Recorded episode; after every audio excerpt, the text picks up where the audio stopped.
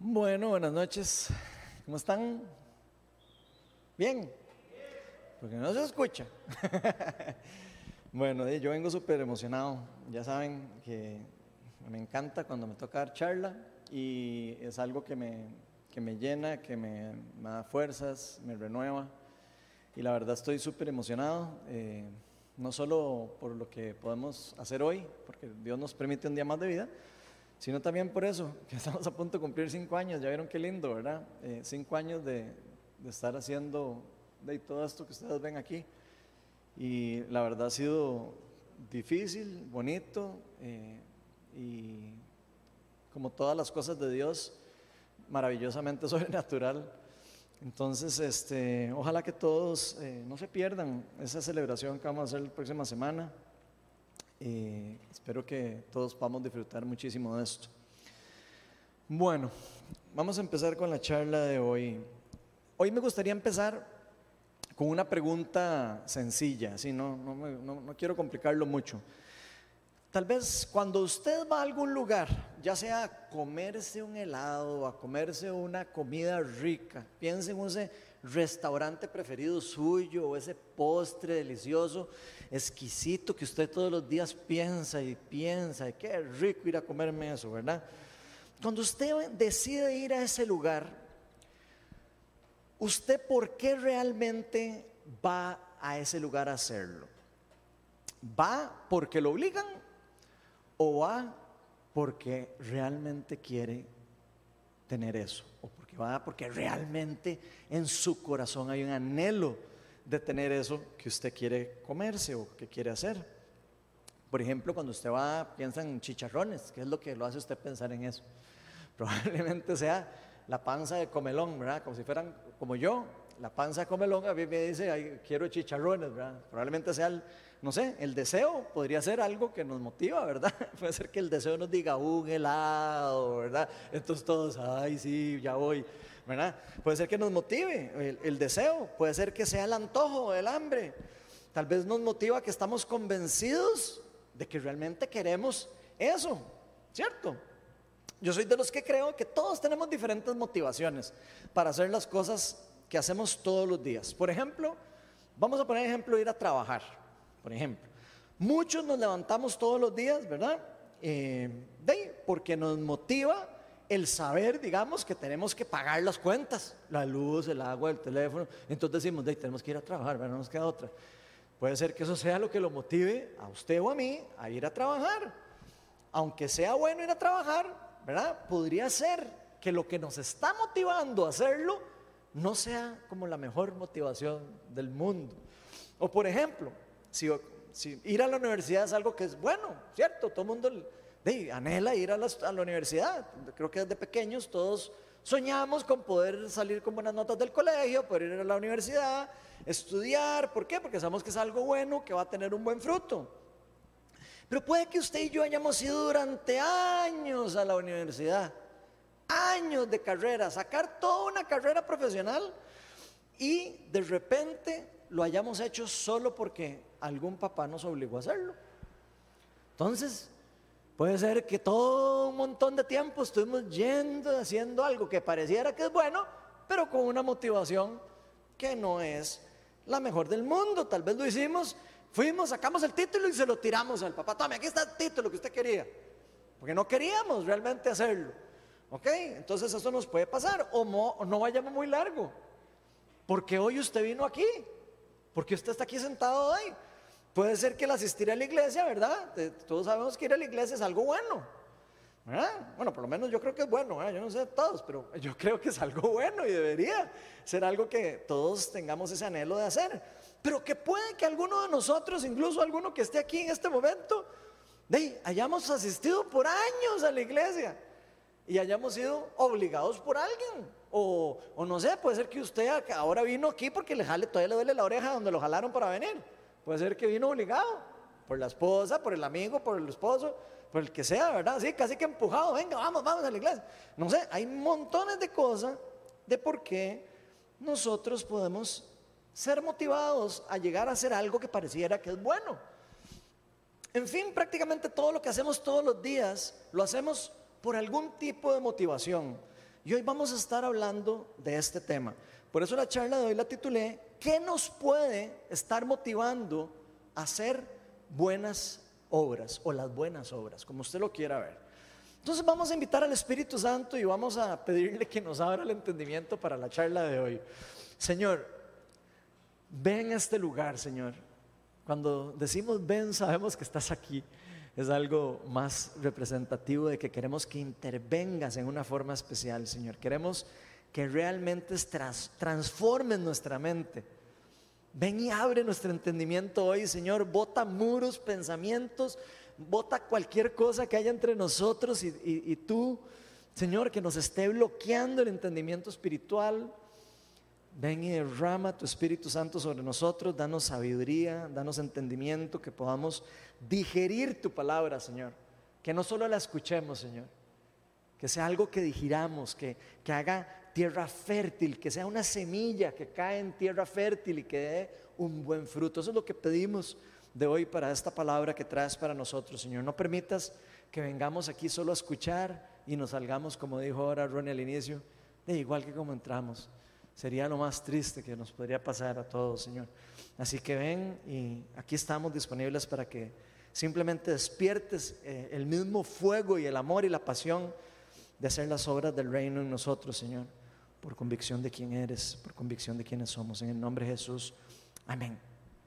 Bueno, hoy vamos a estar, para los que traen Biblia, vamos a estar en Mateo capítulo 6. Entonces, si traen Biblia, voy a pedirles que la abran en Mateo capítulo 6 y vamos a estar desde el versículo 1 al versículo 8. Los que no traen Biblia, se las van a poner ahí en la pantalla. Y esto que vamos a leer, que ya los van a empezar a, a, a proyectar, son palabras de Jesucristo directamente hablándonos a nosotros. ¿Ok? Entonces voy a pedirles que la proyecten ahí, por favor. Y dice lo siguiente, versículo 1, cuídense de no hacer sus obras de justicia delante de la gente para llamar la atención. Vea cómo empieza, ya empezó la cosa. Si actúan así, su Padre que está en el cielo no les dará ninguna recompensa. Por eso, cuando les den a los necesitados, no lo anuncies al son de trompeta como lo hacen los hipócritas, los hipócritas en las sinagogas y en las calles para que la gente les rinda homenaje. Les aseguro que ellos ya han recibido toda su recompensa. Más bien, cuando des a los necesitados, que no se entere tu mano izquierda de lo que hace la derecha, para que tu limona sea en secreto. Así tu Padre, que ve lo que se hace en secreto, te recompensará. Cuando oren, no oren como los hipócritas, porque a ellos les encanta orar de pie en las sinagogas y en las esquinas de las plazas para que la gente los vea. Les aseguro que ya han obtenido toda su recompensa. Pero tú, cuando te pongas a orar, entra en tu cuarto, cierra la puerta y ora a tu Padre que está en lo secreto. Así tu Padre, que ve lo que se hace en secreto, te recompensará. Al orar, no hablen solo por hablar como, como lo hacen los gentiles, porque ellos imaginan que serán escuchados por sus muchas palabras. No sean como ellos, porque su Padre sabe lo que ustedes necesitan antes de que se lo pidan. Y esa es la palabra que vamos a estar estudiando el día de hoy. Entonces vamos a estar hablando hoy particularmente de tres diferentes motivaciones que podrían estar a nosotros llevándonos hacer buenas obras en este mundo en el que vivimos. De hecho, si ustedes ponen atención a ese pasaje que acabamos de leer, ¿verdad? A los que, lo que, o sea, a lo que nos está diciendo Jesús en este pasaje, si ponemos bastante atención a lo que Él está diciendo, nos vamos a dar cuenta de que este es un tema sumamente importante para la vida de nosotros los cristianos, para la vida espiritual, para nuestro día a día, para esa vida que está entregada a nuestro Señor Jesucristo. Prácticamente Jesús nos está diciendo, de que voy a parafrasear, vean gente, tengan mucho cuidado de no caer en hacer las cosas, ¿por qué? Por pura religiosidad o vanagloria de nadie que no sea Dios. Eso es prácticamente lo que está diciendo Jesús en otras palabras. Pero si ponemos atención, nos vamos a dar cuenta que no solo se trata de caer en una mera religiosidad, Se trata de cuidar el proceso completo de nuestras verdaderas intenciones con las que nosotros participamos en las obras del reino de Dios, las razones por las que estamos haciendo absolutamente todas las cosas que hacemos todos los días desde que nos levantamos. Y como vimos al inicio de la charla, pueden haber montones de razones que nos pueden motivar a usted y a mí a hacer cosas. Desde el dolor de panza, de chicharrones, ¿verdad? Hasta una convicción total de que queremos algo o que tenemos que hacer algo. Pero hoy vamos a concentrarnos en por lo menos tres motivaciones que creo yo que nos van a servir para nuestra vida espiritual. La primera motivación podría ser el querer llamar la atención de los demás cuando hacemos algo. Y Mateo 6.1, Jesús nos dice, cuídense de no hacer sus obras de justicia delante de la gente para no llamar la atención. Si actúan así, su Padre que está en el cielo no les va a dar nada. Eso es lo que está diciendo. Prácticamente no les dará ninguna recompensa, dice literalmente. Y aquí sabemos que Jesús era demasiado buena nota. O sea, todo el mundo sabe, ¿verdad? Aquí yo estoy seguro que cualquiera sabe que Jesús era demasiado buena nota, demasiado lindo, demasiado especial, pero al mismo tiempo era directo en algunas cosas. Y probablemente a algunos les caía mal, ¿verdad? Como a veces yo probablemente le caigo mal a alguno de ustedes, pero lo directo a veces que soy, probablemente, ¿verdad? Yo esperaría que no, pero lamentablemente a veces uno cae mal cuando es muy directo. Y si hay algo en lo que Jesucristo fue muy directo, digamos, hay algo en lo que Él fue bien, bien directo, fue específicamente cuando se dirigió a los religiosos, cuando se dirigió a las personas que estaban viviendo sus vidas o que estaban haciendo sus obras por mera religiosidad. Ahí vamos a ver a Jesús hablando directo, sin pelos en la lengua, como decimos los ticos. En muchas ocasiones, incluso hablando de este mismo tema, Jesús hablaba de parábolas y ahí eh, parecía como que no quería como estirarles ahí la bomba directo, ¿verdad? Incluso de este tema. Vemos que incluso Jesús habla en parábolas de este tema, pero en, en prácticamente todos los evangelios podemos encontrar varias conversaciones de Jesús hablando demasiado claro y demasiado directo en contra de la religiosidad. Y si eso es así, créanme, es porque es algo muy importante de entender.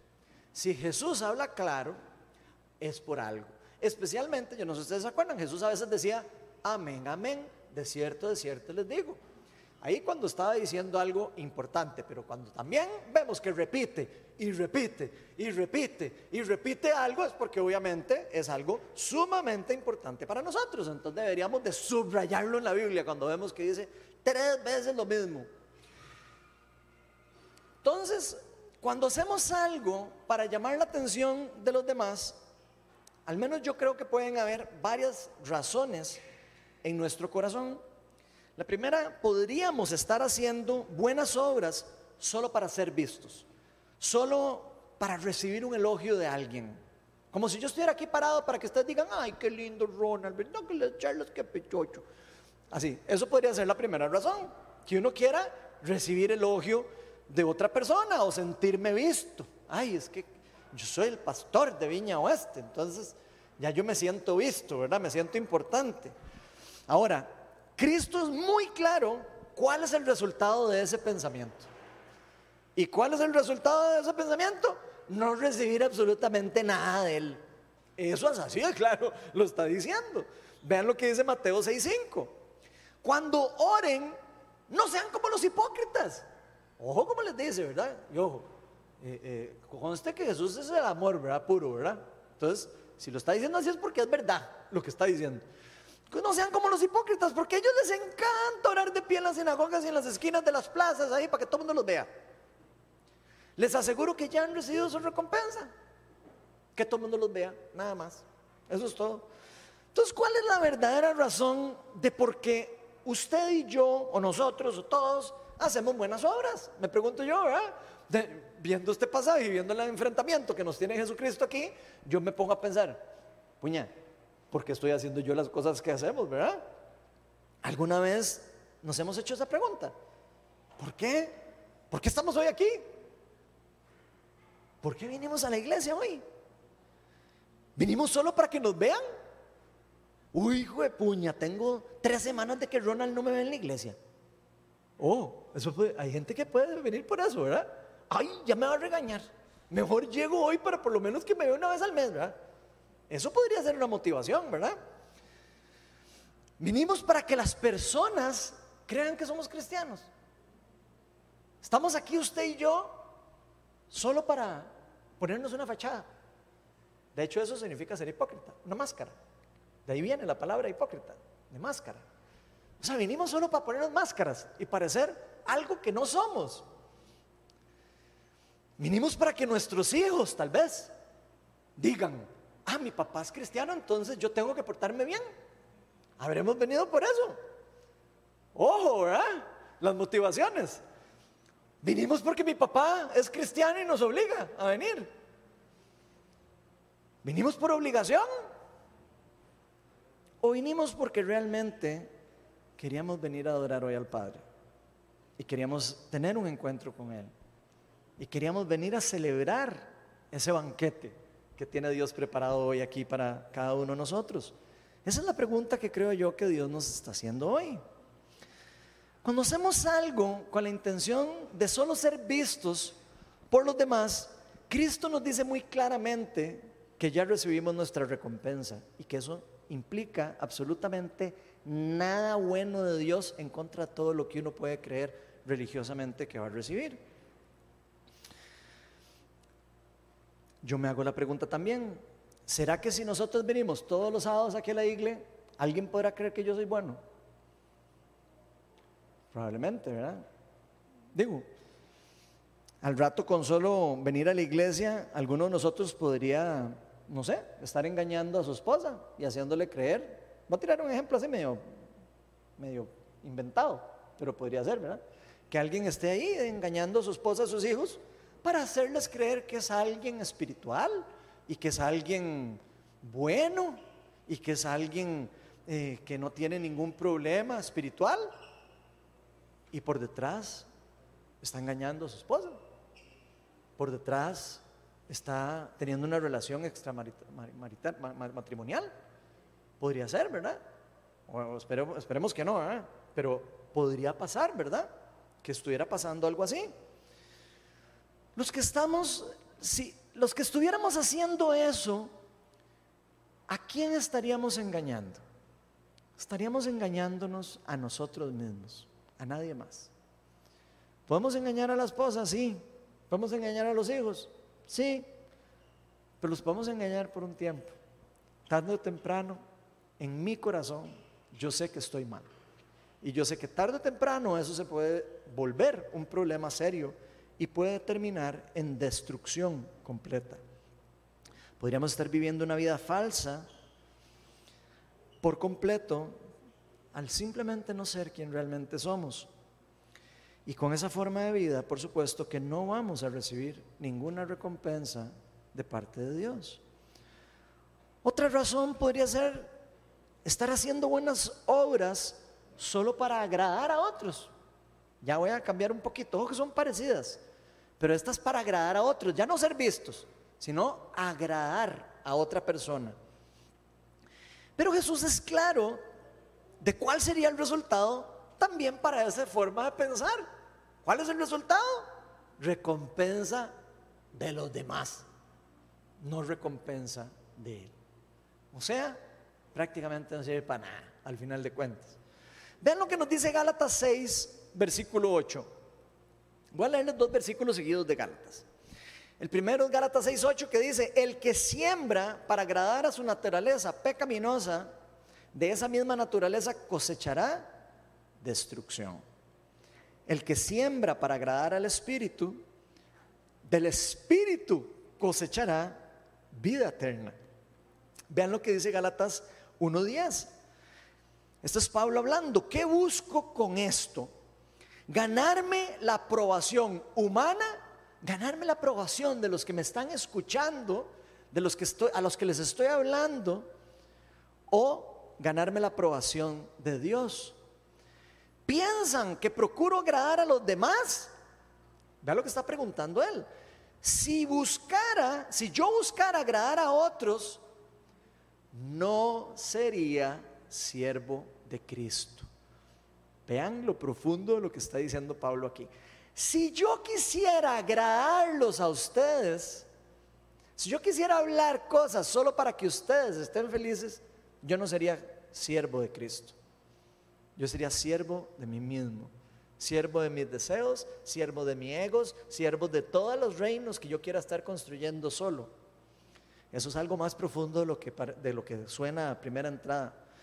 La Biblia es bastante clara que cuando buscamos agradar a otros, nuestro corazón se desvía de la verdad. Nuestro corazón está desviado del camino de Dios, aunque no nos guste entenderlo. Porque a ninguno nos gusta entender eso, obviamente, ¿verdad?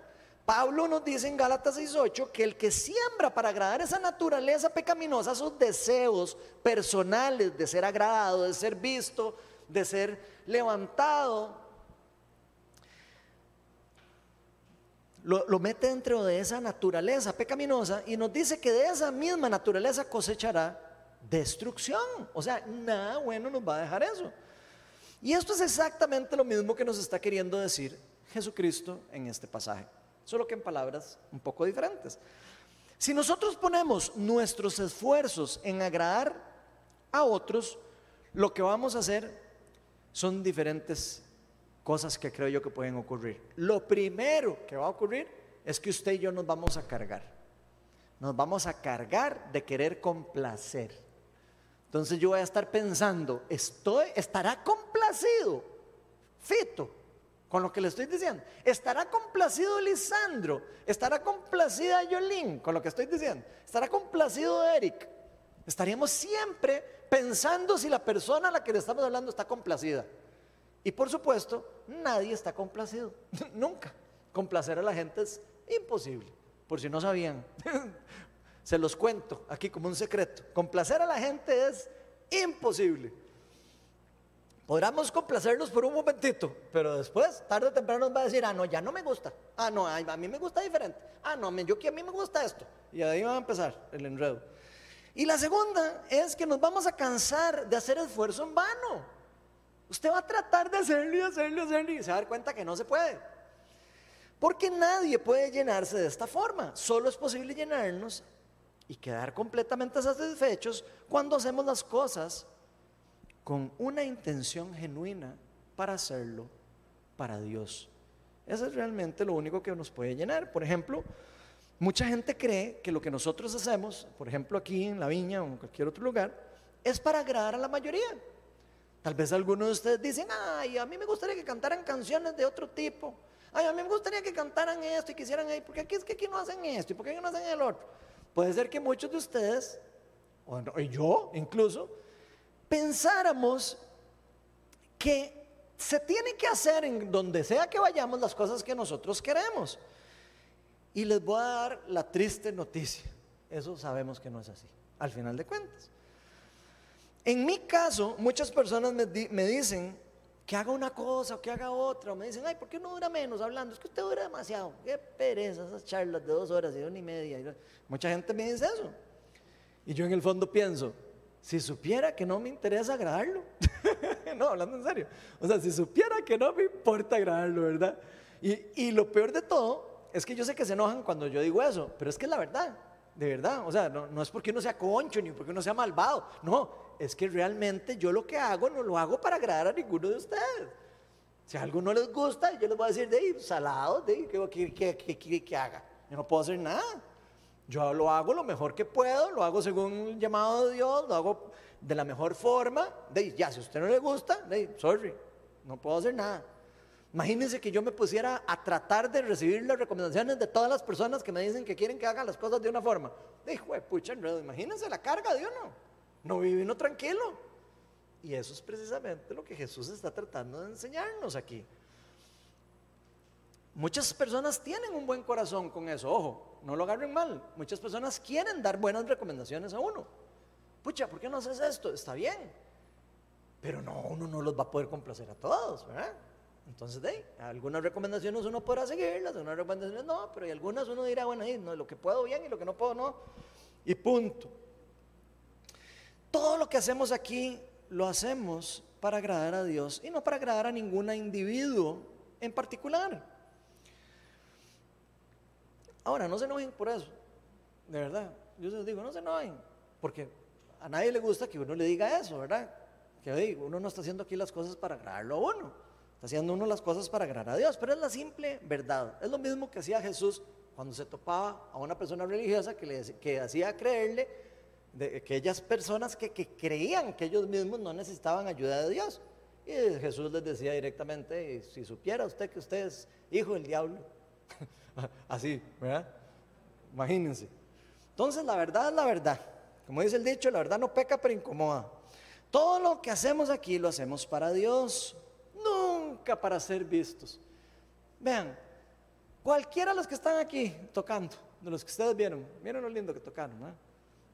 Si estas personas, si estos compas, como les decimos aquí en Costa Rica, están ahí para que ustedes digan, ay, qué lindos que tocan, es que están lindo, Fito, y tan preciosa allá, así tan lindo. Si, ellos se paran ahí a hacer eso, créanme que se van a frustrar, porque les aseguro que más de uno dice, no me gusta como cantar este, no me gusta como no sé qué, no me gusta esto, a mí me gustaría que cantaran así, ah, no, a mí me gustaría que cantara diferente, ah, no me gustaría que cantara de pie, debería tocar batería parado en vez de sentado, debería, o sea, no, de verdad se los digo que es en serio, así es como funciona. Porque ellos no van a preocuparse de eso, porque ellos lo están haciendo para Dios. Claro, de rebote lo terminan haciendo también para nosotros. Nosotros terminamos disfrutando de esa obra que están haciendo para Dios hermosa y estamos disfrutando del fruto de lo que esas personas están haciendo, pero para agradar a Dios y a la misma vez terminan ayudando nuestra vida espiritual en cierta forma. La segunda motivación podría ser el querer levantar nuestros egos personales. Vean que todas son similares, pero van diferente. Mateo 6.2 dice, por eso cuando des a los necesitados, no lo anuncies al son de trompeta, como lo hacen los hipócritas en las sinagogas y en las calles, para que la gente les rinda homenaje. Les aseguro que ellos ya han recibido toda su recompensa. Entonces, pareciera que hacer buenas obras puede levantar el ego de las personas puede levantar nuestro ego, puede hacernos decir, vio qué montón de plata eché en la cajita, qué maneras, mae, todo el huevo. Eso pasa. Tan es así que Jesús en un tiro al frente de todo el mundo se estaban burlando de lo que echó una muchacha ahí, ¿verdad? Una persona pobre, echó una monedita. Y todos, ¡ah! Una monedita, yo eché un billete, tote, ¿verdad? Porque así es el ser humano. Y Jesús les dijo, si supieran que echó más plata. ¿Cómo que echó más plata? Claro, ustedes están echando lo que les sobra. Ella está echando lo que no tiene. Oh, qué rudo diría uno, ¿verdad? Qué duro, ¿verdad? Así entonces pareciera que las obras de justicia pueden levantar el ego de nosotros. Entonces tenemos que tener cuidado con eso. Es algo que tenemos que estar con mucho cuidado si queremos cuidar nuestro corazón, ¿verdad? Por ejemplo, para sentirnos bien, uno podría tener varios enfoques de, este levantar el ego. Por ejemplo, digamos, para sentirnos bien nosotros mismos o sentirnos satisfechos, es una forma de levantar el ego. Ah, ahora sí me siento bien porque ya di el diezmo. Entonces ahora sí me siento bien, ya puedo decir que cumplí. Eso es una forma de querer, eh, ok, ya lo llené, lo logré, lo cumplí. Sentirnos satisfechos, sentirnos amados, podría ser, sentirnos aceptados por los demás. Pero Jesucristo es claro de lo que va a ocurrir si hacemos las cosas con esa motivación. Solo vamos a recibir una falsa recompensa personal. O sea, a nadie le va a importar al final de cuentas. Solo usted es el que cree está haciendo algo para llamar la atención, al final de cuentas, nadie le interesa lo que está haciendo, al final de cuentas. Entonces, ojo que pareciera que puede ser una razón similar a las anteriores, digamos, pero no lo es. Cuando hacemos buenas obras para llenarnos en una forma personal, lo que ocurre, lo que está ocurriendo en el corazón de nosotros es que hay un vacío personal en nuestra identidad. Eso quiere decir que nosotros estamos carentes de, entendimiento de quiénes somos en Cristo. Obviamente todas las razones negativas, todas, absolutamente todas las razones negativas por las que podamos hacer buenas obras, o sea, todas las razones, así que ustedes se imaginen, malas, por las que uno, cualquiera de nosotros podríamos hacer buenas obras, están relacionadas definitivamente con una falsa identidad. Eso póngale la firma, ¿verdad? Fijo. Si usted tiene una identidad clara, usted no va a hacer algo que va con una motivación diferente. Pero a mí me gustaría enfocarme particularmente en, el amor a nosotros mismos por un momento. Piensen un momento en ese amor por nosotros mismos cuando hacemos las cosas para hacer crecer nuestro amor por nosotros mismos. Cuando hacemos como llenar ese, ese, ese mismo amor por nosotros, decir, es que yo sí soy arrecho. Yo sí, yo sí. Mm, mm, mm, es, ese tipo, cuando hacemos crecer ese amor por nosotros mismos, evidentemente tiene que ver con una falta de entendimiento del verdadero amor que Dios tiene por nosotros. Si nosotros sabemos que Dios nos ama a nosotros, nosotros no necesitamos mucha cosa, mucho eso, ni mucha cosa. Obviamente somos humanos somos eh, emocionales y todo. Pero cuando uno está lleno con el amor de Dios, uno está lleno de el amor principal. Difícilmente alguien va a poder igualar ese amor. De hecho, yo creo que nadie lo puede igualar, pero tampoco quiero que digan, ay, que es que entonces no es bueno, que alguien ame y todo eso cuento. Entonces, muchos de nosotros podríamos caer en hacer buenas obras para sentirnos amados por otros, tal vez para llegar a ser parte de algo, Como si fuera, no sé, por ejemplo, en la iglesia. Tal vez muchos de nosotros venimos aquí, digo yo, puede ser, ¿verdad? Ojalá no. Como si fuera un club. Ah, es que entonces ya yo soy de Viña Oeste. Entonces, yo soy de Viña Oeste, ¿verdad? Y entonces uno ya se siente parte de algo y qué lindo, sí, yo soy parte de algo, como si fuera un club. Pero si eso es así, yo les voy a recomendar que se busquen un club, de verdad, para que se metan al club, de verdad, y no agarren la iglesia como si fuera un club. Porque esa no es la función de la iglesia. Nosotros no venimos a la iglesia solo para sentirnos parte de algo. Nosotros venimos a la iglesia por la convicción de quién nos amó a nosotros y de quién dio la vida por nosotros. La iglesia no es un club social, la iglesia es más una comunidad de personas imperfectas como somos usted y yo, que estamos queriendo ser transformadas por el poder del Espíritu Santo, estamos queriendo ser transformados por el poder de Dios. No somos parte de la iglesia para sentirnos que pertenecemos a algo. Pertenecemos a algo, sí, pero no lo hacemos para para pertenecer a algo.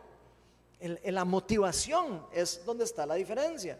Los cristianos ya somos parte de algo. ¿Escucharon eso? Los cristianos ya somos parte de algo. Y de algo mucho más grande que Viña Oeste. Algo mucho más grande que cualquier iglesia a la que usted vaya. Ya nosotros somos parte de eso más grande. Somos parte del reino de Dios. Recordemos, por supuesto, que la iglesia, la iglesia como tal, no es el reino de Dios. Muchas personas confundimos eso.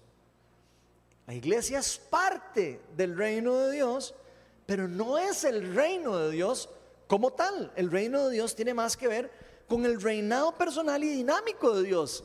Lo que el poder de Dios fluyendo en un lugar y ejerciendo el poder y la autoridad de él en un momento particular. Prácticamente el reino de Dios está aquí con nosotros desde que Cristo vino, desde que Cristo vino y lo trajo el reino con nosotros. ¿Qué es lo que Él trajo? El poder de Él, el, querer del, del, mover de Dios a que fluyera en la tierra, ¿verdad?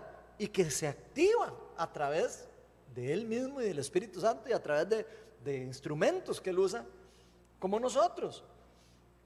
Pero sabemos que ese reino no está totalmente establecido. Los que están yendo los discipulados ya más o menos ahí van, han ido como captando el concepto de la teología del reino, del ya y el todavía, todavía no del reino de Dios. El reino vino con Jesucristo, pero todavía no está 100% establecido.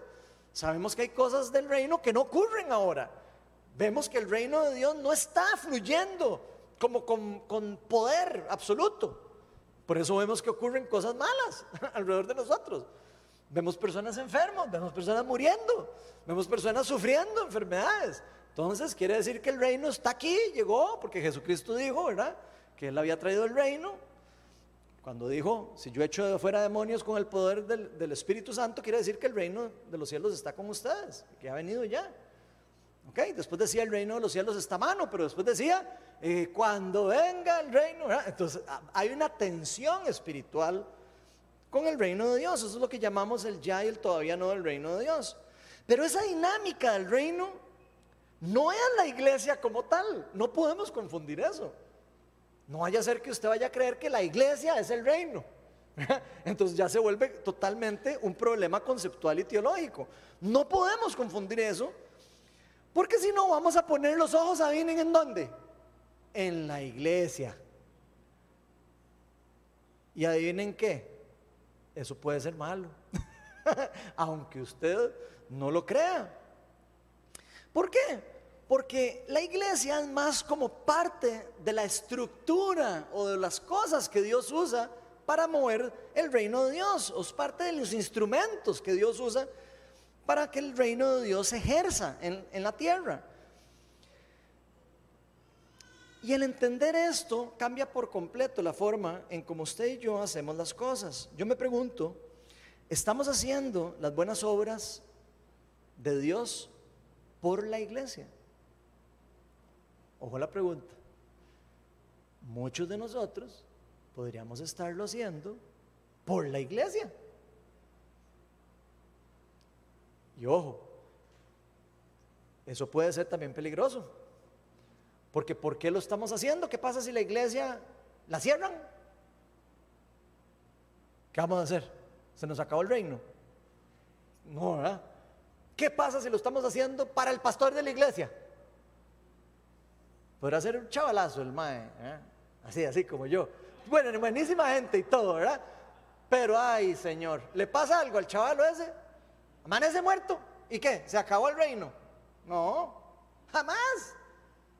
No, podemos poner los ojos en la iglesia, no podemos poner los ojos en, en, la estructura, ni siquiera en personas de la iglesia. Los ojos tienen que estar puestas, adivinen en dónde, en Jesús. En el único que tiene de verdad la dignidad de que se le pongan los ojos y que se adore.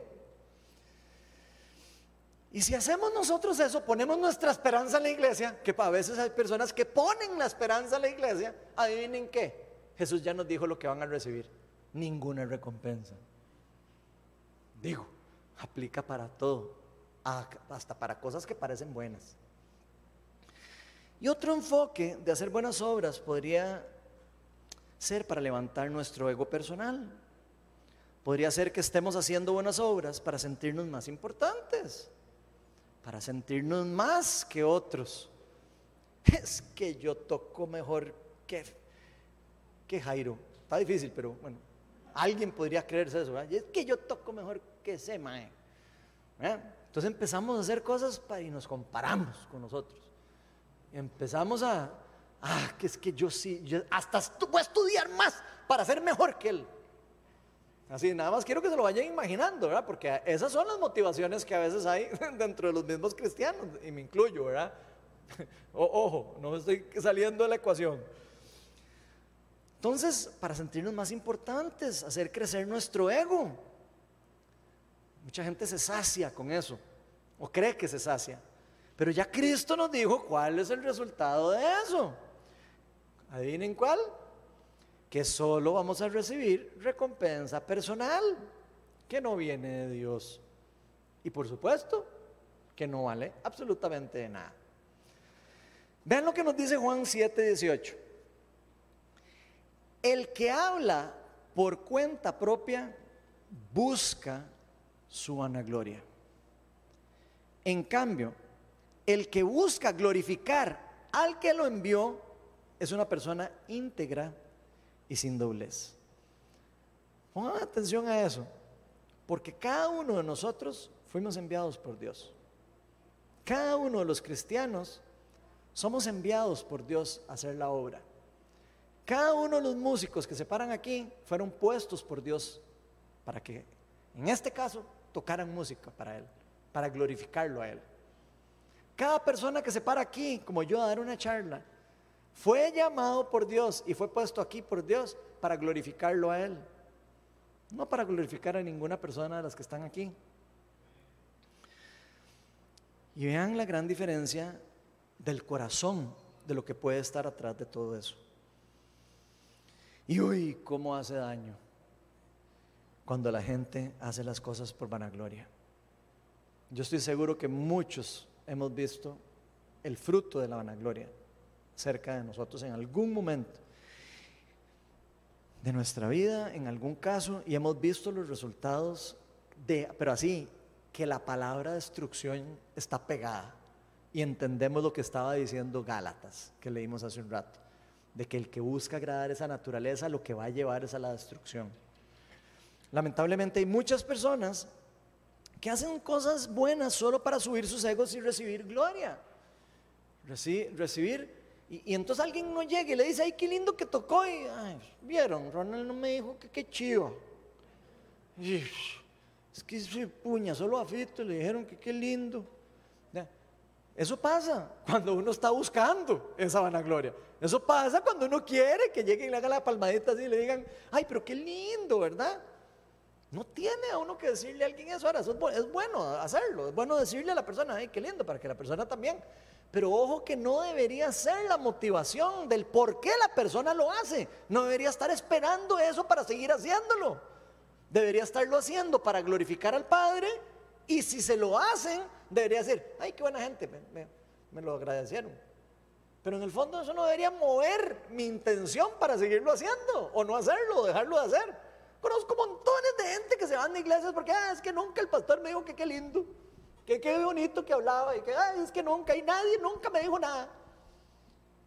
Incluso conozco gente que dice, yo me fui de la iglesia y nunca me llamaron. O sea, de verdad la gente cree que alguien se va de la iglesia y lo lo van a llamar a la casa. hablando en plan, estoy hablando en serio, gente, vea, yo conozco bastante gente que se ha ido por iglesias de eso y lo dicen directamente entre amigos, dicen, yo me fui de tal iglesia y nunca me llamaron nadie. O sea, ¿de verdad usted se cree que usted es tan importante como para que alguien lo llame? De verdad, hablando en plan. Yo no, yo no esperaría irme a un lugar y que me llamen. Y estoy hablando en serio. O sea, ubiquémonos más, de verdad. O sea, es que viera que a mí años, que no sé qué, y que sí, pasé como tres semanas enfermo y nadie me llamó. Y pues ustedes qué creen, que aquí tenemos una lista de personas así, que pasamos lista y decimos, mira, faltó esta persona, hay que llamarla. Por favor, eso no es vida. Para nadie. Ni para líderes, ni para iglesia, ni para nadie, eso es vida. A las cosas salen por amor, no salen por obligación. Las relaciones son de amor, no son de obligación. Si a usted no lo llamaron es porque usted no es amigo de esa persona. Punto. Ubíquese. Y es cierto. Si a usted no lo llamaron es porque usted no tiene una relación cercana con esa persona. ¿Cómo se espera que alguien lo llame a usted si usted no es amigo y no está, y no está de verdad usted eh, metido en la relación con esa persona? yo les digo, hay gente que quiere de verdad que uno identifique así como si fuera uno mago casi. Ajá, ah, se me fue esa persona el otro día. Ay, Señor, de verdad yo te pido perdón porque somos así. Muchas personas hacen cosas para solo recibir vanagloria, incluso para hacer sus propios reinos. Vean, eso suena pequeño pero es grande. Las personas, muchas están haciendo sus propios reinos aparte del reino de Dios. Y eso no es bueno. ¿Cuántas iglesias no se han levantado y se han destruido por completo por los propósitos particulares de un líder o de un pastor o de un adorador? Eso es serio y triste. ¿Cuántas iglesias se paran de repente y, ah, no, yo me, yo ya, es demasiado galleta, yo me voy a ir a poner otra iglesia? ¿Cuántas, de verdad, cuántos ministerios creen que no ha salido así? Que no vengan de un llamado verdadero, de un llamado genuino de Dios. Y que sea solo porque, ah, es que ya yo sé más que el pastor. Mira, que ya yo no aprendía nada de él. Yo he oído gente, digo, es que ya yo no aprendía nada. Ahí no le dan de comer a uno, como si uno tuviera que darle de comer. ¿Ah? Así es que entonces va, venga mi amor, para lo que quiere pescadito, tome mi amor. O sea, cada uno de nosotros tenemos la responsabilidad de alimentarnos espiritualmente. Gente, si ustedes vienen aquí a comer de lo que yo les doy, sí a tonto, se van a morir de hambre. No, no, en serio, estoy hablando en serio. Nosotros no podemos depender de un pastor, no podemos depender de una iglesia para que nos dé comer. Ahora, gloria a Dios, que la charla estuvo buena, buenísimo. Pero esa no es la intención para lo que vamos a la iglesia. A la iglesia vamos porque queremos hacer comunidad, porque queremos eh, hacer parte del reino, lo que se está moviendo del reino de Dios. Que yo sé más que otra persona. ¿Y qué? ¿Qué importa que usted sepa más que otra persona y que usted no sea el pastor y que usted sea lo, no sé qué? ¿Qué importa? Eso no tiene importancia. Eso no, eso no deja nada. La vanagloria es algo que solo destruye y separa. Hay un dicho buenísimo de Gandhi, vean, y yo se va a decir, ah, es que Ronald es del diablo porque menciona personas de que no son bíblicas. Entonces, vean un dicho buenísimo de Gandhi, aunque no les va a gustar, se los preparo. Dice, me encanta Cristo, pero no me gustan los cristianos. Oh, tome, hasta siento yo así el, el zapatazo en la cabeza. Eso decía. Imagínense, y tiene la boca llena de razón. Me encanta Cristo, pero me gustan los cristianos. No se parecen en nada a Cristo. En nada. Nos parecemos a Cristo, lastimosamente. Donde deberíamos ser como Cristo, por esos cristianos. De hecho, la palabra la pusieron en Antioquía porque las personas se parecían a Cristo. Entonces decían, mira, ahí están los cristianos, los que se parecen a Cristo. Por eso salió la palabra. Entonces, ¿por qué creen que Gandhi dijo eso? Digo, no es que haya sido un sabio y no sé qué, no, no, nada más que me gustó el dicho. Porque los cristianos no todos estamos representando el reino de Dios. ¿Por qué? Porque todos estamos buscando la vanagloria, todos estamos buscando ser vistos, todos estamos buscando, ay, llenarme yo y yo y yo, y si yo no me lleno, es que si no me llena esa iglesia, voy a ir a otra porque a ver si me llena. Y donde nos damos cuenta es que pasan de iglesia en iglesia y no se llenan. ¿Por qué? Porque andan buscando la comida en la iglesia en vez de buscarla en la fuente de agua vida, de vida, en Jesús. Creo que el problema con muchos de nosotros los cristianos tiene que ver con entender quiénes realmente somos. Yo sé algo que oro hoy es que se haga revelación en nuestra identidad como hijos de Dios. Para que nos haga entender cómo somos, quiénes somos. Y que no se trata de solo nosotros crecer, sino más bien de menguar. Jesús vino a enseñarnos eso. En vez de nosotros estar queriendo crecer y crecer y crecer y crecer, deberíamos estar menguando y menguando y menguando y menguando y menguando. Y que crezca Cristo en nosotros y nosotros menguando. Que sea Cristo el glorificado en nosotros. Y creo que es esto, esto es algo que todos tenemos que analizar internamente en nuestros corazones para dejar al Espíritu Santo entrar y cambiar y transformar nuestro corazón. La tercera y última motivación debería ser, ya no podría ser, debería ser la motivación, el reconocer nuestra verdadera identidad como hijos de Dios. Eso es el centro de todo, nuestra identidad. Yo estoy seguro que yo soy hijo de Dios. Yo estoy seguro que ya yo fui amado y justificado por Dios. Ahora a mí qué me importa si realmente me justifica. Yo estoy justificado. Ya yo estoy santificado. Ya yo estoy, estoy siendo transformado. Vean lo que dice Mateo 6 del, del 3 al 4. Dice, más bien, cuando des a los necesitados, que no se entere tu mano izquierda lo que hace la derecha, para que tu limosna sea en secreto. Así tu Padre que ve lo que se hace en secreto te recompensará. Una persona que realmente se mete al cuarto y ora a escondidas y se ve ahí, entiende claramente quién es Él. Y entiende quién es el Padre que no necesita salir a, las calles a hacer así para que lo vean, para que Dios lo vea, porque sabe que Dios está en todo lugar. Y sabe que en lo secreto Él va a recompensar lo que hacemos en secreto, porque Él nos ve. Y cuando nosotros entendemos que no se trata de, que de lo que los demás piensen de nosotros, que no se trata de cómo nos vean, de qué piensan de nosotros, ni de qué opinen incluso, vamos a poder ser verdaderamente libres para Dios. Y sin importar lo que piensen de nosotros. Y ojo, no estoy recomendándole a la gente, ah, no haga lo que le dé la gana. No, no, no, no, no. Lo que estoy diciendo es simplemente que no vamos a necesitar esa aprobación, porque no nos va a importar. O sea, sabemos que ya nos la dieron. Y nos la dio el papá de los tomates, nos la dio el que nos la tiene que dar, no cualquier hormiguilla por ahí, que uno podría estar dándole más peso de la cuenta. Y yo conozco muchas personas que no le entregan la vida a Dios por estar atrapados o atados, digamos, a lo que piensen personas de ellos. Imagínense.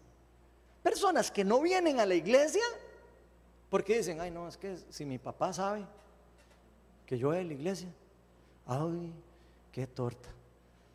Uy, no, si mi mamá se entera que yo me hice cristiano, lo que sea. Vamos a un ejemplo, un judío o una, no sé, otra persona de otra religión conoce de Cristo. Y a veces no van a la iglesia porque dicen, no, no puedo, estoy atado.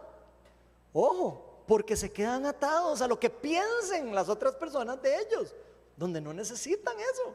Tienen la aprobación directa de Dios y no necesitan la aprobación de ninguna otra persona más. Y eso es triste. Porque eso aplica para un montón de cosas. El ejemplo lo puse un toque exagerado para que usted, pero yo sé que usted lo puede aplicar a un montón de cosas que nosotros a veces nos atamos y decimos, pucha, ¿qué pensará tal persona? Y entonces mejor no lo hago.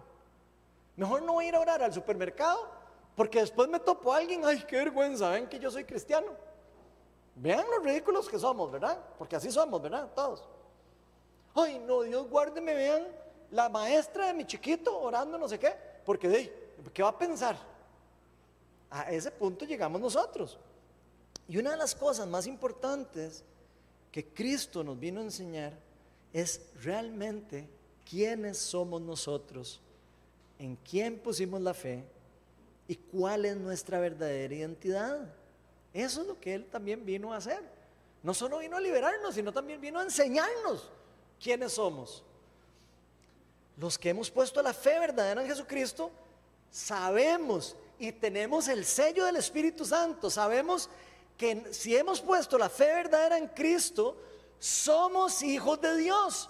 Eso quiere decir que somos herederos del trono de Cristo, coherederos del trono, coherederos del reino, herederos de la justicia, herederos de todas las cosas de Dios, todas las promesas de Dios que están en Cristo son para nosotros.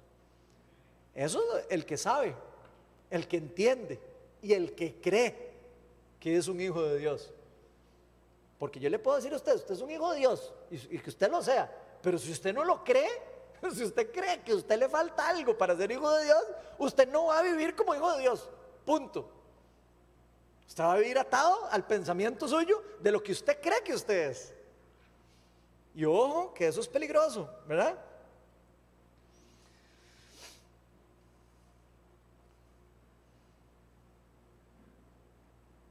Realmente esto es un tema bastante importante.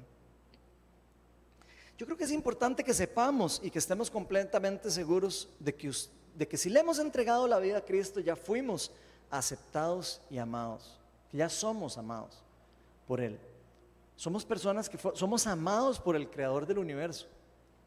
Somos personas que ya somos aceptadas, que fuimos justificadas, que ya no hay condenación para nosotros en Cristo. Eso es lo que tiene que entender nuestra mente, si quisiéramos ponerlo así. Tal vez el espíritu de nosotros ya lo entendió, pero nuestra mente tal vez no lo ha entendido. Los que ya fuimos verdaderamente llenos del amor de Dios, ya no necesitamos ser aceptados por los demás. Jesús nos dijo, ustedes no son del mundo y por eso el mundo los aborrece. Y ahora usted cree que yo voy a querer caerle bien a alguien. De, si ya yo sé que me van a aborrecer por ser hijo de Dios. ¿Me explico? o sea, ¿para qué yo quiero agradar a alguien que yo sé que ni siquiera tengo por qué agradar? Ya yo no soy del mundo, igual que ustedes, si ustedes ya le entregaron la vida a Cristo. Sabemos que hay personas que nos van a aborrecer. No vamos a poder agradar a todo el mundo. quién queremos agradar? ¿Al mundo o a Dios? Cuando pasamos a ser personas del reino, ya no le pertenecemos al mundo. Ya las cosas del mundo, aunque nos sigan atrayendo, ojo, porque las cosas del mundo nos siguen atrayendo. Mentira el que me diga, ah, no, es que ya yo no soy del mundo. Entonces ya a mí me pasan las cosas por aquí, yo ni, ya no se me, ni se me tuerce la panza con un chicharrón del hambre. Es mentira. Nosotros somos, estamos todavía en cierta manera eh, en el mundo, no atados al mundo. Ojo, estamos en el mundo, pero no somos parte del mundo. Y tenemos que entender eso, tenemos que entender que tenemos que en cierta manera alejarnos de ciertas cosas del mundo. Eso no quiere decir meternos en una burbuja y no volver a caminar ni hacer nada con nadie, no, no. Significa entender que ya yo no soy del mundo, ya yo no formo parte de la naturaleza pecaminosa, ahora formo parte del reino de Dios y de su justicia. Incluso los que le hemos entregado la vida a Cristo, entendemos que muchas de las personas que no reciben bien o que no nos reciben bien o que no reciben bien lo que nosotros los consejos que le demos o lo que hablamos o lo que sea y que no nos aman de la forma correcta incluso es porque tal vez no han entendido ellos mismos en la profundidad de su corazón el por qué se ama en forma incondicional. A veces le exigimos a la gente cosas que no tienen. Yo no puedo exigirle a una persona que no entiende, que no es hijo de Dios, yo no puedo exigirle que, tenga todo el fruto de, ser un hijo de Dios. ¿Verdad ¿Ok? Entonces, si nosotros somos del mundo, tenemos que entender que en el mundo hay personas que no son conscientes de estas cosas espirituales. Por las que, entonces puede ser que yo alguna vez escuche cosas que tengo que decir, no, digo, no, no, soy de palo, tengo orejas de pescado. ¿Por qué? Porque sabemos que no van a hacer cosas que son para nosotros. Simplemente no les hacemos caso. Pero imagínense que cada vez que alguien del mundo nos viniera a decir algo y nosotros, ay, vieran lo que me dijo Juanito. Terrible, no va a poder dormir en una semana por lo que me dijo.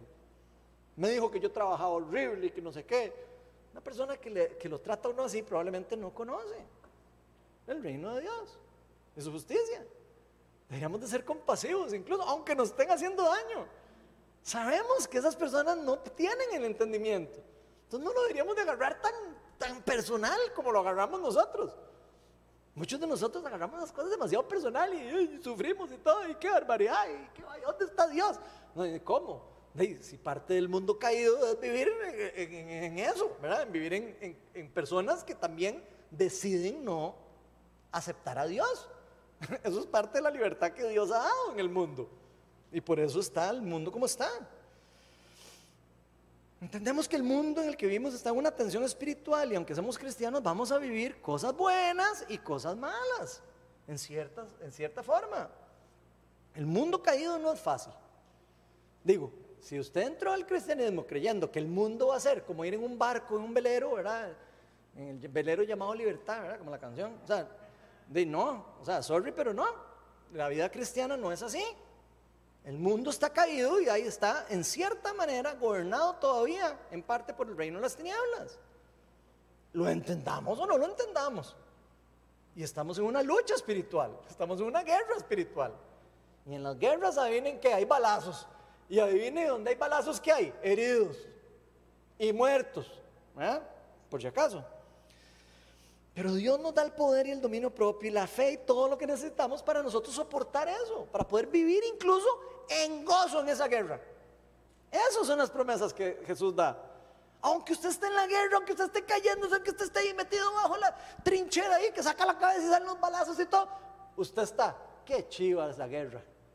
¿Por qué? Porque sé para quién estoy peleando. Ese es el concepto de lo que real de lo que como deberíamos vivir la vida. Estamos en guerra, sí. ¿Qué heridos? Sí. Pero sabemos que estamos batallando la batalla del reino. Estamos destruyendo al reino de las tinieblas. No estamos en un velero llamado libertad, ni estamos en una, en una eh, no sé, en un, eh, ¿cómo llaman esos barcos gigantes donde va la gente? En un crucero. No, ojalá fuera así, pero no es así la vida. La vida no es así.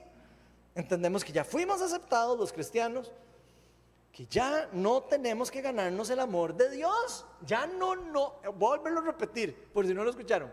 Los cristianos ya no nos tenemos que ganar el amor de Dios.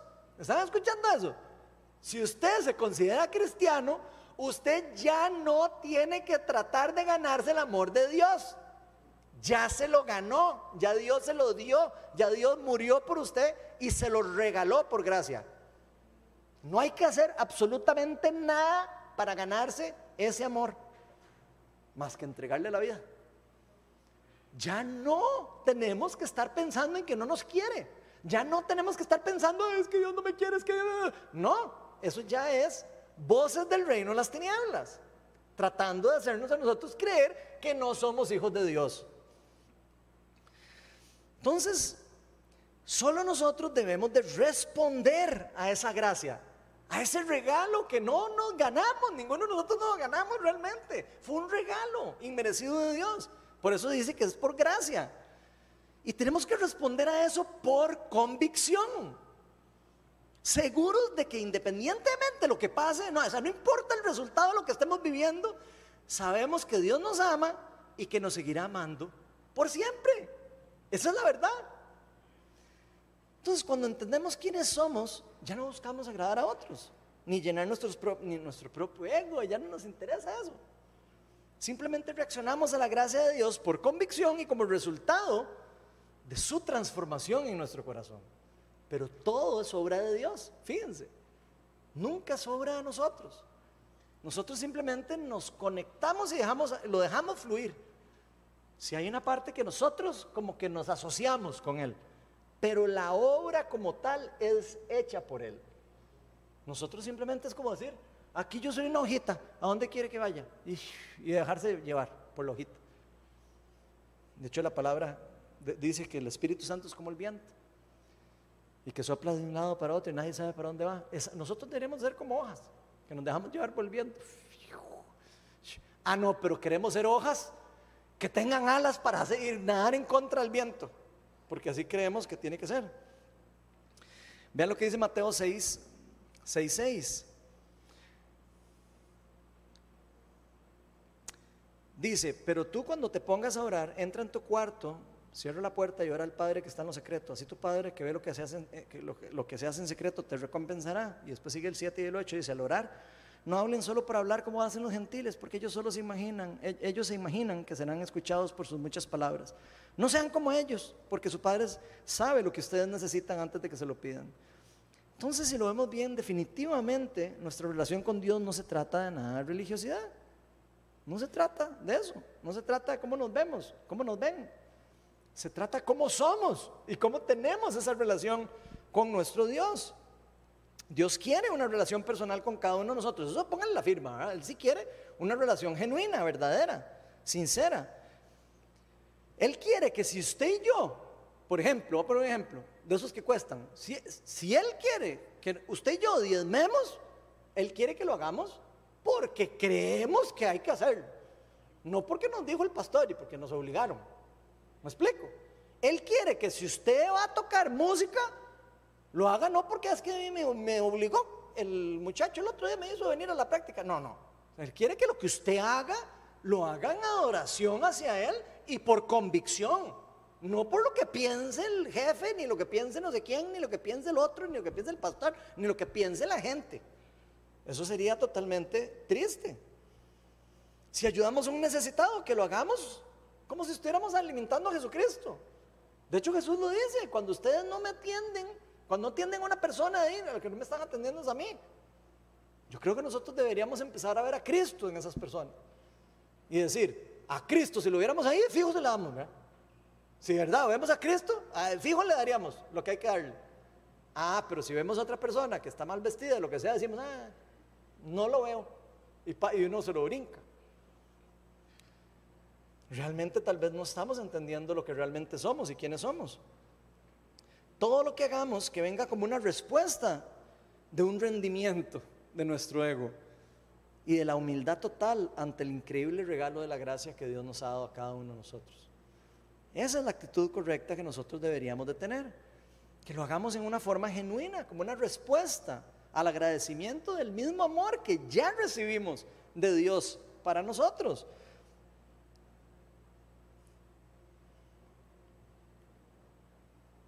Porque solo cuando hacemos las buenas obras para Dios en respuesta genuina a su amor por nosotros, es que realmente usted y yo vamos a recibir alguna recompensa.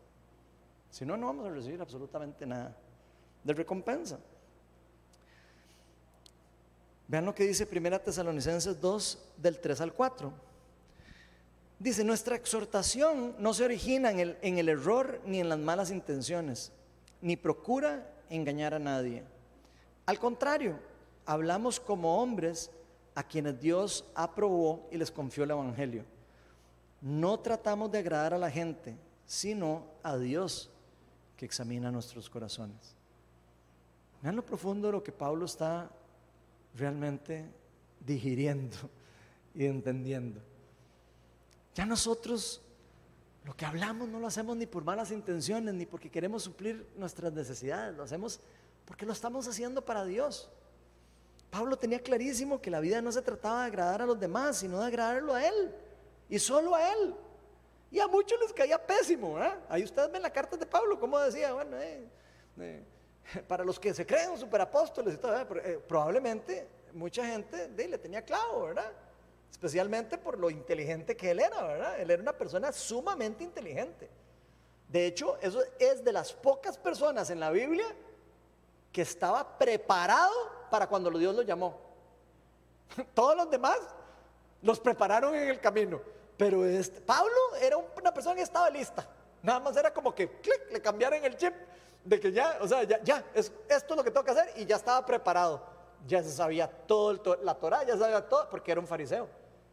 Al resto los llamaba a Dios y, a mí, pero si yo no puedo ni hablar, decía Moisés, y a mí, pero si yo ni siquiera, no sé qué, y a usted y a mí, menos. ¿Nosotros qué, qué vamos a hacer? ¿Vieron cuando me llamo Dios? A mí, yo, ¿qué, qué? ¿A mí? ¿De pastor? No, hombre, ¿qué es esa bronca? No, no, no. ¿Vieron lo que me costó entender eso? Y no estoy bromeando. Ahí se los contaré después el próximo sábado que nos vemos. Pero la realidad interna de nuestro corazón, solo Dios la puede ver. Solo Dios puede ver lo que está ocurriendo en el interior de nosotros. Él es quien examina nuestros corazones. Y, es, y, nuestra recompensa va a estar según sea nuestras verdaderas intenciones. Y ojalá que todo lo que hagamos, todo lo que hagamos para Dios, todo lo que hagamos para Él, todo lo que incluso creemos que es algo bueno, lo hagamos para glorificar el nombre de Dios. Él es el único digno de agradar, es el único digno de seguir, es la, es la verdadera fuente de donde vienen todas las intenciones incluso para hacer las buenas obras en el mundo en que, vivimos. Y vean, ya para cerrar, la verdad, yo no sé cuáles hayan sido las intenciones que cada uno de nosotros hayamos tenido de hoy para atrás. Yo no sé qué, habrá sido lo que haya estado en nuestra mente, en nuestro corazón, en nuestro espíritu, de, del por qué, qué nos motiva a hacer lo que hacemos todos los días desde que nos levantamos. Cuando especialmente cuando consideramos que es algo bueno para Dios.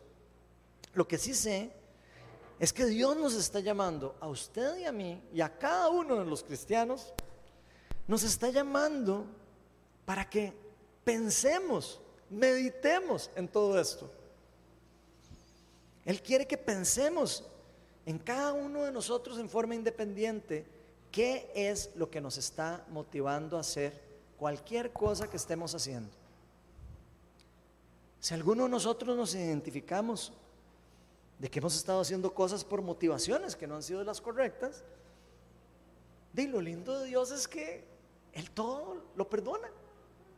Qué chuzo eso. De aquí puede ser que todos hayamos sido unos regueros de interesados y un reguero de hipócritas, que podríamos serlo, ¿verdad? Usted y yo podríamos hoy mismo decir, ya no voy a volver a ser hipócrita. Ya no voy a volver a ser mentiroso. Ya no voy a volver a, seguir haciendo esto por esta motivación. Tenemos el privilegio de decirle a Dios, Señor, sorry no me he dado cuenta que estaba haciendo esto. Tuvo que venir ese pastor el otro día para que me hablaras a través de él y me dijeras que estaba haciendo eso equivocado. Puede ser. Puede ser que usó a, otra persona también para decirle lo mismo en otro lugar, en otro momento. Lo importante es entender que Él nos perdona y que Él quiere que nosotros cambiemos nuestra mentalidad, nuestras motivaciones, todas las que no han sido correctas. Él nos da oportunidad de arrepentimiento y cambio. Y si alguno de nosotros siente que hoy es un buen día para, para escudriñar nuestro corazón y alinearlos a la voluntad de Dios, hagámoslo hoy. No deje pasar ese día. Si usted se ha identificado con algo, lo que hemos estado hablando, hoy es el mejor día para que usted le diga al Dios, y yo mismo aquí, Señor, la verdad que yo he hecho esto por, por una mala motivación, te pido perdón. Es más, quítame esa motivación, yo quiero hacerlo por amor, yo quiero hacerlo por convicción. Créame, Él contesta las oraciones. Dejemos atrás el vivir nuestra vida para ser vistos, para agradar a las personas que tenemos a la par. Porque la verdad es que no importa lo que esas personas piensen. Especialmente de nosotros, lo que importa es cómo Dios nos ve en lo secreto. ¿Cómo somos en lo secreto? ¿Qué es lo que hay en el interior de nuestro corazón? Y hoy es un buen día para decirle a Dios, Señor, hoy quiero que cambies mi corazón. Ven, Espíritu Santo, ven y cámbianos. Señor, hoy todos queremos ser motivados, hoy queremos cambiar nuestra mente, nuestra voluntad, incluso para que sea hoy el día para empezar a hacer las, buenas obras por la verdadera y correcta motivación. Vamos a ponernos todos de pie y vamos a invitar al Espíritu Santo a que nos toque, a que nos transforme, a que nos lleve al arrepentimiento, que nos lleve a un punto en donde digamos, Señor, aquí me rindo, ya me rindo delante de ti. Ya no quiero. No quiero ni siquiera sentirme visto, no quiero ni siquiera sentir que estoy agradando a alguien. Yo quiero solo saber que tú te complaces con las cosas que yo hago porque estoy haciéndolas por amor genuino, en una relación contigo, en una respuesta a tu gracia. Ven Espíritu Santo, trae transformación a nosotros, trae convencimiento de quienes somos en Cristo.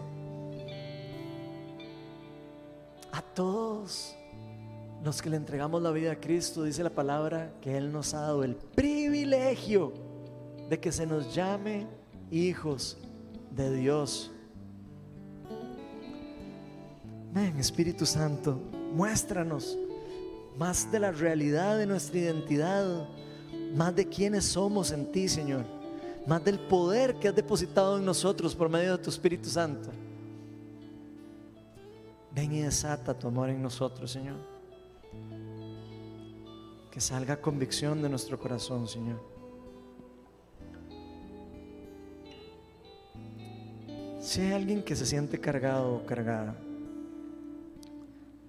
si hay alguien que siente que ha estado haciendo las cosas solo para agradar a alguien, y aquí quiero que se imaginen a su jefe, a su esposo, a su amigo, al que sea, incluso yo mismo, si hay alguien que está queriendo eh, agradarme a mí por algún motivo, hoy es el mejor día. Voy a pedirles que cierren sus ojos ahí donde estén y simplemente le digamos al Señor, Señor, ya, yo no quiero agradar más a esta persona, yo quiero solo agradarte a ti. Tú eres el único digno de agradar, tú eres el único digno de seguir. Enséñanos a honrar a las personas, pero no idolatrarlas. Enséñanos a, a respetarlas, pero, pero entender que ellos no son los que gobiernan nuestra vida. Eres tú quien gobierna nuestra vida. Eres tú el dueño de nosotros. Tú diste la vida por nosotros. Tú eres el único. Eres el alfa y el omega. Eres el gran yo soy. O si hay alguien que se siente que ha estado tratando de sentirse amado o aceptado, incluso dentro de la misma iglesia, lo que sea, simplemente déjenlo ir y digan ya, la verdad, yo a, dejar que sea Dios el que, el que diga dónde es que quiere que yo esté y el que sea Dios el que, el que simplemente me reciba y me diga dónde es que realmente pertenezco. Y si hay alguien que, que tal vez siente que incluso le ha faltado el simplemente también amar a alguien, simplemente diga al Señor, ven Espíritu Santo Enséñame a amar. También, enséñame a reconocer, a honrar. Ven, Espíritu Santo.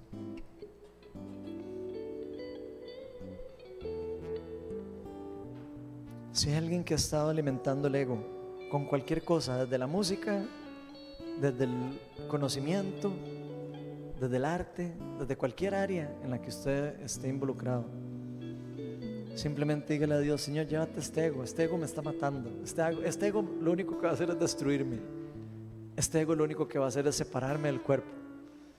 Y estoy hablando del cuerpo de Cristo, ¿verdad? antes de que alguien piense alguna cosa diferente. Ese ego solo quiere destruirnos. Así que te lo entregamos hoy. Aquí te dejo todo mi ego y pido humildad del reino. Vamos a adorar, vamos a invitar a Dios ahí donde usted esté, en su casa, aquí en la iglesia. Simplemente le vemos nuestro corazón al Señor y, y adorémosle. Ven, Señor. Cambia nuestro corazón. Cambia nuestras motivaciones. Y enséñanos, Señor, a ser genuinos, a ser verdaderos. Más de ti, Señor, menos de nosotros.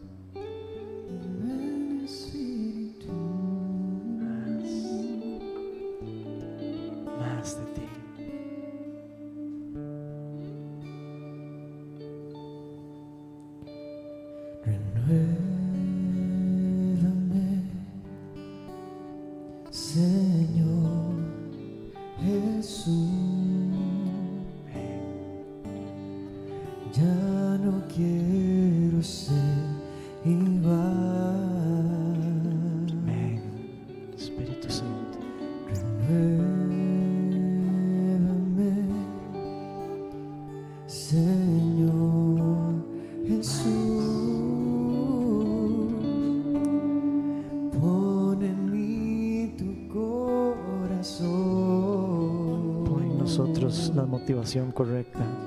Porque todo lo que hay dentro de mí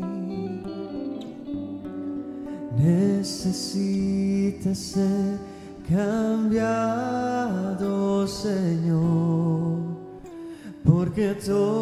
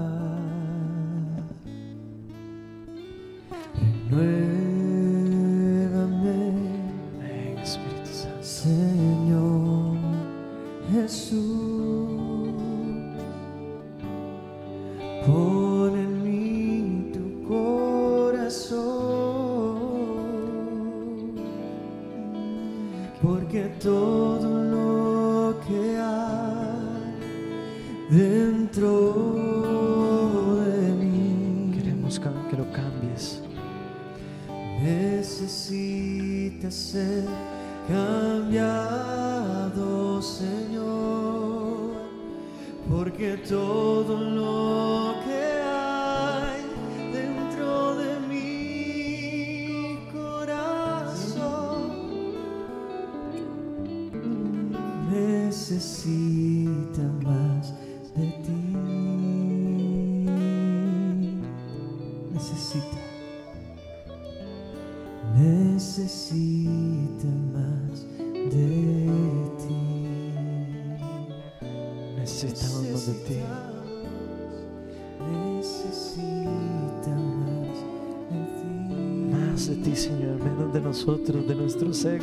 nuestras inseguridades.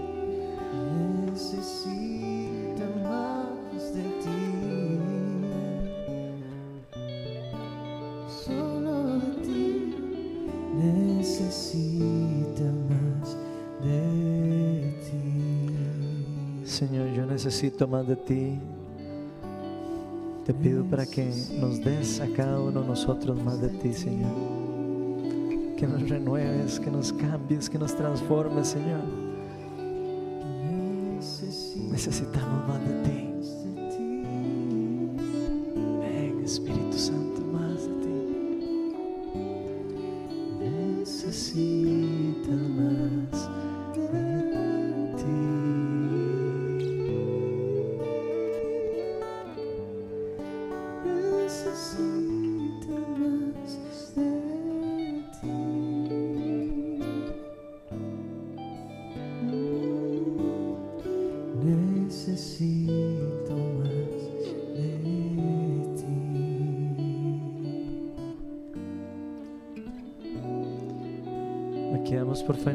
La celebración.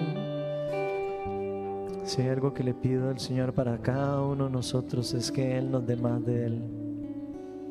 Todos necesitamos más de Él. Todos necesitamos ser transformados y renovados todos los días. Señor, danos más humildad, danos más de tu amor, más de tu Espíritu Santo, más de tu presencia, más de ti, Cristo, que eres la esperanza y gloria para nosotros.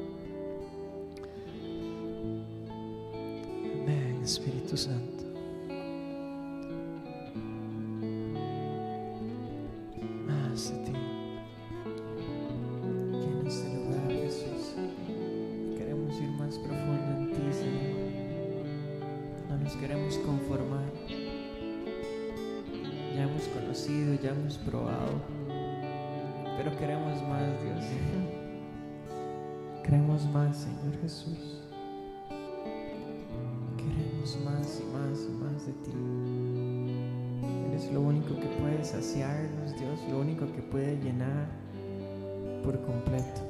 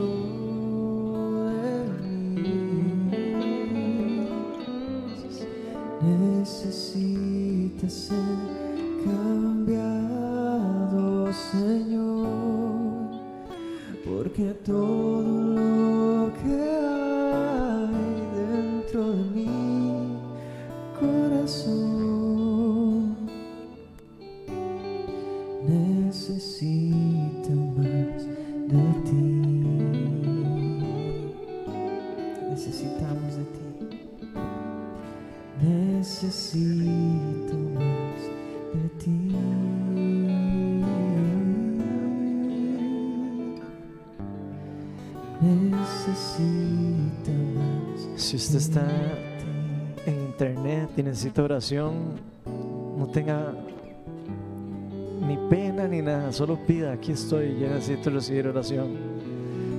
Y alguien va a orar por usted ahí donde usted está. Y si usted está aquí en la iglesia y necesita oración, ahora que hay pocas personas en la iglesia, también puede decir, hey, yo necesito que oren por mí. Y algunos se va a acercar con mucho cuidado y orar desde largo por ustedes. Así que no tengan miedo. Si alguno necesita, Jesús dice, venga a mí todo el que tenga hambre y esté cansado y agobiado, yo le daré descanso. Así que si necesitan oración, nada más levantan la mano y dicen que necesitan oración.